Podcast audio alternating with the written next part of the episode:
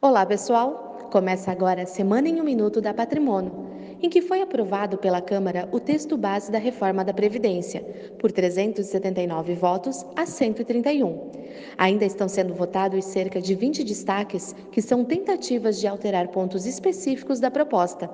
A economia deve ser próximo de 900 bilhões de reais em 10 anos, e é esperada uma aprovação definitiva da reforma pelo Congresso até setembro.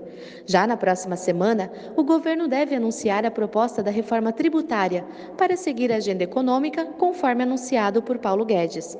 E por último, foi divulgado o IPCA de junho. Segundo o IBGE, a inflação no mês foi de 0,01%. Agora o índice acumula alta de 3,37% nos últimos 12 meses, abaixo da meta de 4,25% estabelecida pelo governo. Com a inflação mais do que controlada, praticamente todo o mercado já precifica um corte na taxa de juros nas próximas reuniões do Copom. Estas foram as principais notícias dessa semana.